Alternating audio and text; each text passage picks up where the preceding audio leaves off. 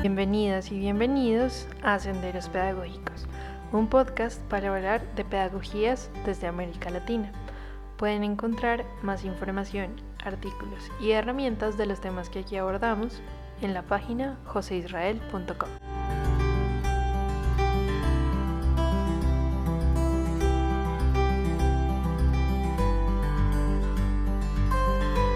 En este episodio hablaremos acerca del método que suele ser utilizado en la escuela colombiana para evaluar y su pertinencia en este confinamiento. Bueno, empecemos por explicar qué entendemos por evaluación en el modelo pedagógico colombiano. La evaluación es vista como una rendición de cuentas de los estudiantes hacia sus profesores y de los profesores a los padres de familia y también a los directivos docentes y a la sociedad. En un episodio pasado caracterizamos este modelo de escuela en que estamos inmersos, que es una escuela orientada desde la banca mundial, desde organismos como la OCDE y las Naciones Unidas. En ese sentido, vale la pena tener en cuenta algunos elementos para comprender eso que está ocurriendo hoy, desde dónde viene. Eduardo Galeano decía que la única manera de no repetir la historia es mantenerla viva. ¿Qué necesitamos para mantenerla viva? Creo que mantenerla viva nos debe llevar a repensar este modelo de escuela, este tipo de evaluación que tenemos y hay que mirarla desde el sentir, el pensar de los maestros con el movimiento pedagógico. Claro, es que tendemos a olvidar preguntarle a quienes cada día viven y construyen esa historia. El modelo en realidad ha obviado esas preguntas. Entonces, para entender bien cómo ha sido este proceso, adentrémonos en la historia. En el siglo pasado a Colombia llegaron unas misiones para orientar la economía, que fueron misiones norteamericanas, y de Europa llegaron la misión alemana y la misión española a orientar la educación. Podríamos decir entonces es la continuidad del eurocentrismo en la educación y en la cultura colombiana. En los mediados del siglo, ya en esas tensiones que se dan entre liberales y conservadores, pues hay una serie de reformas con las cuales termina el siglo y termina también la década del 50. En la década del 50 vale la pena destacar como hechos la Alianza para el Progreso y el nacimiento de los sindicatos de los docentes en general. En esa lógica hay que decir que en los años 60 aparece, o mejor, se impone el proyecto multinacional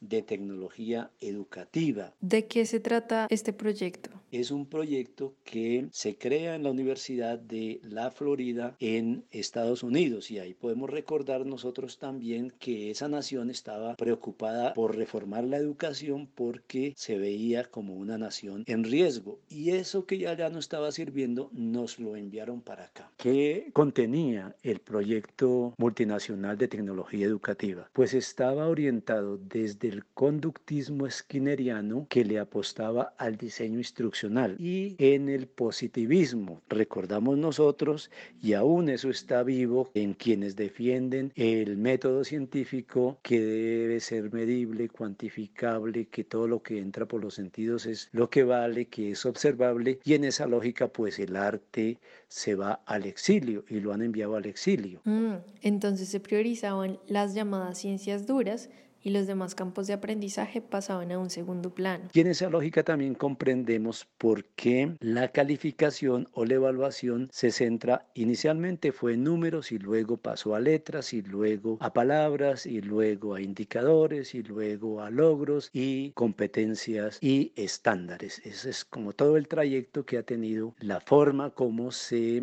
presentan los resultados de las evaluaciones. ¿Y nos han resultado funcionales estas evaluaciones? Esas evaluaciones puestas en esas lógicas lo que han servido es para desprestigiar a Colombia y para desprestigiar al magisterio. Entonces ahí hay un interrogante también hasta dónde tiene sentido continuar con esas políticas y hasta dónde tiene sentido que el maestro se asuma y la maestra como un administrador o una administradora de currículos. Administradores de currículos, ese es un término muy interesante. Ahora, dentro de ese currículo hay un componente componente histórico que busca forjar una identidad nacional de diversidad. ¿Qué tanto cabe esa diversidad al momento de crear ese currículo? En los años 60, particularmente en 1963, el Ministerio de Educación promulga los programas para la enseñanza primaria y son unos programas que sirven para cualquier contexto rural, urbano, para niñas, para niños, para colegios privados, para colegios públicos. Es decir, se desconoce la diversidad cultural y social del país, pero se imponen esos programas. Luego, en esos mismos años 60, hacia el 63, eh, hay una transferencia de una tecnología educativa también de Estados Unidos que son los colegios INEN. Estos colegios tienen una particularidad y es que la evaluación se hace por objetivos. Vuelvo a decir, objetivos medibles, cuantificables, observables. Como los del positivismo. Colegios INEN y esta manera de la enseñanza en primaria dan pie a que luego se haga una reforma curricular. Y al lado de eso aparece también el movimiento pedagógico. El movimiento entonces es una respuesta a esa propuesta descontextualizada. ¿En qué consistió exactamente? Una acción política de los docentes que enarbolamos al maestro y a la maestra como trabajadores de la cultura, como intelectuales y como pedagogos y pedagogas. Ahí tienen cabida las pedagogías críticas y toda la mirada cognitivista que se opone al conductismo. En ese trayecto aparece también la promoción automática y la Ley General de la Educación que también se ocupa de la evaluación, pero luego viene la ley 715 con la reforma del acto legislativo 001 que cambia esas reformas que se lograron y por eso hablamos de la contrarreforma en todo lo que va el siglo XXI. No digas, entonces retrocedimos esos pasos avanzados y qué implicaciones podemos detectar en ese retroceso. Este, digamos, apego a ese modelo de evaluaciones ha causado varias situaciones. Una, trastornos en los docentes. Dos, la deserción escolar también y también algunas expresiones de resistencia. En cuanto al trastorno mental, vale la pena decir que en esta contrarreforma, en los primeros años del siglo XXI, se expide el decreto 230 y luego el 1290. Esos decretos contienen que solo el 5% de los estudiantes de un curso de una institución pueden perder el año y eso causa una serie de alteraciones mentales en los maestros a tal punto que la Universidad de los Andes en Bogotá hizo un estudio sobre el particular encontrando que el 68% de los docentes de 14 localidades estaban siendo afectados en su salud mental, uno por ese cambio abrupto de la evaluación y dos por las condiciones psicosociales de los estudiantes. También está el fenómeno de la deserción. Ese es un fenómeno que ha acompañado todas estas políticas educativas y que en el caso de Bogotá, en el año 2016, el PNUD entrega un informe en el que se lee que de mil estudiantes que ingresan a la primaria, 296 desertan. De los 704 que quedan, 291 repiten el año y solamente llegan 413 al grado 11. Ahí vale la pena hacer un alto también para preguntarnos, bueno, y con este modelo de evaluación, con estas calificaciones que se están haciendo, ¿cómo irá a acrecentarse la deserción escolar?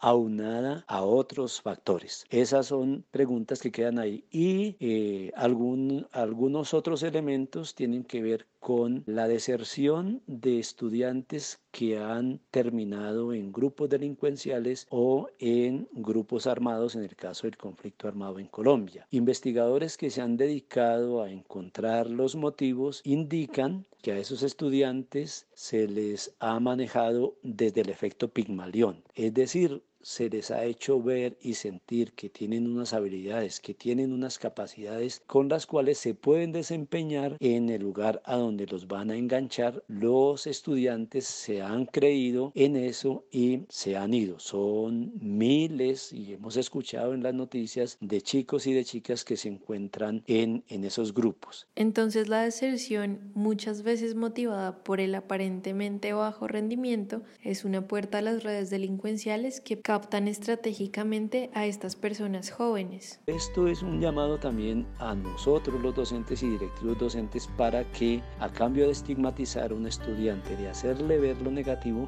hagámosle ver y notar sus habilidades y capacidades y hagámosle creer que efectivamente puede salir adelante, puede avanzar en sus estudios porque tiene con qué. Otros ejemplos ya, digamos, más de la vida nacional e incluso internacional, tenemos el caso de Stanislao Zuleta. Stanislao Zuleta es uno de los grandes filósofos que tiene Colombia y su gran virtud está en haber sido autodidacta. Stanislao Zuleta terminó siendo doctor honoris causa en la Universidad del Valle sin presentar ningún examen ni ninguna tesis doctoral y él abandonó la escuela cuando estaba en cuarto de bachillerato, es decir, en noveno grado. ¿Por qué la abandonó? Porque él decía que esas interminables horas de clase no le daban tiempo para el estudio. ¿Y cuál era el estudio? La lectura. Rodolfo Llinás también en sus entrevistas nos cuenta que cuando estuvo en la primaria, él apenas iba a la hora del recreo al colegio y después retornaba a la casa a continuar con los estudios en las enciclopedias de su padre. ¿Y quién es Rodolfo Ginás? Uno de los científicos más prestantes que le han aportado a la neurociencia. ¿Y qué decir de Gabriel García Márquez? Él en Zipaquirá, en el colegio, se mostraba muy juicioso en el aula de clase, pero ese juicio lo dedicaba a escribir versos y también relatos y ahí se fue potenciando como escritor hasta llegar a encontrar el premio Nobel de literatura. Podemos hablar también de Shakira, podríamos hablar de personajes del campo, de indígenas, de trabajadores y de personajes también del arte que han logrado hacerse, como decimos, a pulso. Estas experiencias pues nos deben llevar a nosotros a pensar, bueno, ¿y cuál es el rol del docente, o sea, y del directivo docente? No puede ser que un intelectual, que un trabajador de la cultura, que un pedagogo y que una pedagoga formados como tales terminen reduciendo su trabajo profesional a ser un administrador de currículo porque así se lo direccionan desde la Secretaría de Educación, desde el Ministerio y desde afuera, desde la banca. ¿Cómo pueden hacer las y los maestros para transformar entonces la figura de administradores de currículos? El maestro, la maestra, dice Ernesto Sabato, son parteros y estamos, digamos, en la labor de sacar de adelante, de potenciar a los niños y a las niñas en su crecimiento intelectual, es decir, en enseñarles a pensar, enseñarles a filosofar, enseñarles también a perder en esta sociedad tan conflictiva, enseñarles a aprender del error y a que sean creativos. Voy terminando mi intervención recordando dos cosas. Una, ¿cuál es la razón de esta sin razón de la evaluación en que estamos? En eso Iván Illich nos da una respuesta. Dice es que las escuelas están en crisis y también lo están las personas que se encuentran a cargo de ellas. La primera es una crisis dentro de una institución política y la segunda es una crisis de actitud política. Creo que hay suficiente claridad de Illich en el mensaje que nos está dando. Digamos también con el principito que el amor no es mirar el uno al otro, sino mirar ambos en la misma dirección.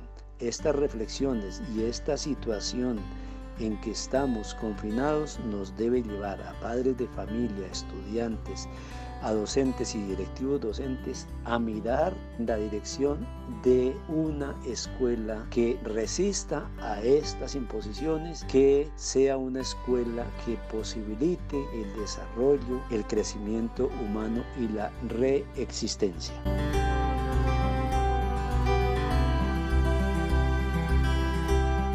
Gracias por escuchar este episodio de Senderos Pedagógicos, un podcast creado, editado y producido por María Paula González Ávila y José Israel González Blanco. El sonido es de la plataforma bensound.com. Recuerden recomendar este podcast a personas interesadas en pedagogías, orientación escolar, educación y formación.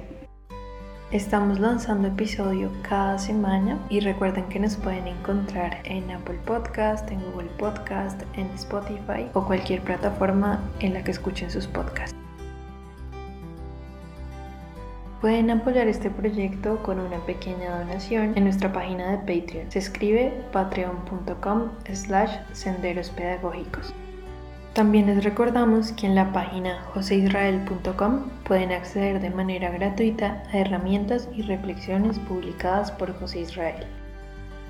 Feliz día y hasta un próximo episodio.